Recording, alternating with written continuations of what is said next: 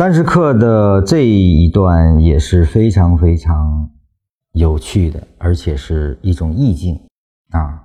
灵向量，很多人把它作为一种修行的方式去进行，而我认为灵向量它是一种状态啊，它只是当你到达之后所产生的一种状态，也就是说，它是你的最终到达点，而不是修行本身。修行实际上是不断替换你如何思考的逻辑啊，不断的让你的触发逻辑发生根本性的变化。当这种根本性的变化产生之后，会产生一种叫零向量的状态。那么这种状态到底是什么样子啊？我们完整的读一下禅文啊，他写的太好了。理论只是把现实解剖，但真正的功力都在当下。不光要用理论的眼睛看清现实，更要逐步让自己与走势合一。而行的初步功力是什么？归根结底就是恰好。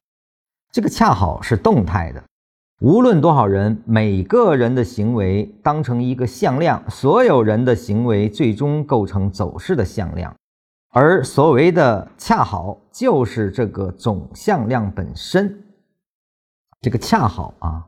就是你在观察的时候，这里面没有任何你的主观倾向，你能观察的只是每一个向量最后所形成的那个总向量的方向和它当下的表达。啊，当你能够我们叫没有障碍的去观察这个市场的时候，你就真能感受到市场的波动，它的脉搏，它走向哪里，以及它再走向哪里。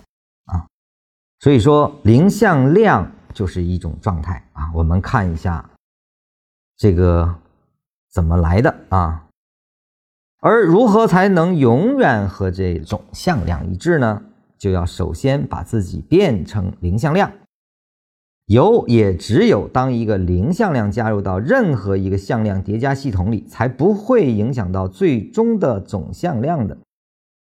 把自己的贪婪与恐惧去掉。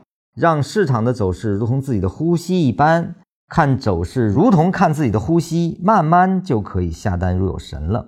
你的交易就是顺着市场的总向量的方向增加其力度而已，这才是真正的顺势而为。初学禅论的时候，我就是于这句话理解了禅论到底在说什么。我是于这句话，把我原来的传统理论的预测。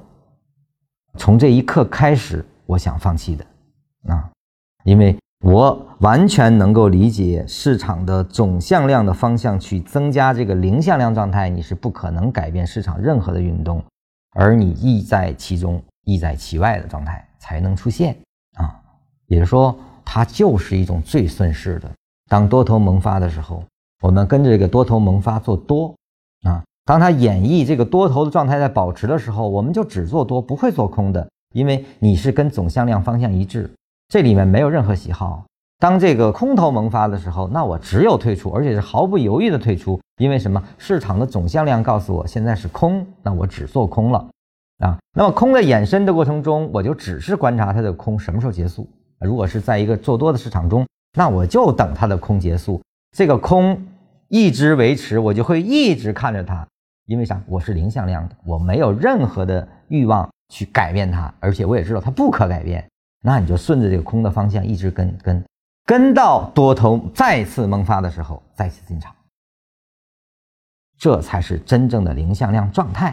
也就是说，它是状态啊，它是真正的顺势而为啊。所以今年我们对市场的分解啊，对市场的这种力量的表达啊，实际上。你从今年我们去看我们上连线啊，非常完美的在表达如何成为零向量，如何跟随它，在什么时候用什么样的级别去退出，流畅的很啊，这个感受一下啊。那么只有这样才算初步入门，才能逐渐摆脱被走势所转的可悲境地，才能让自己与走势合一，和那永远变动的总向量一致而行。啊，这个总向量是在不断变的。我们唯一可以做的就是观察这个变化，它的变化强度，以及到什么样的变化状态下，我要应它啊，我要随着它的变化而变化。这就是我们的下功夫之处。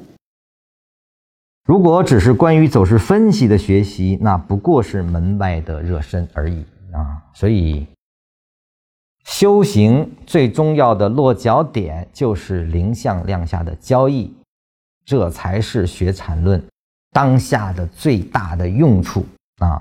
有当下的概念，而后没有喜好的跟随市场总向量的运动而去运动，这是你交易的唯一之路。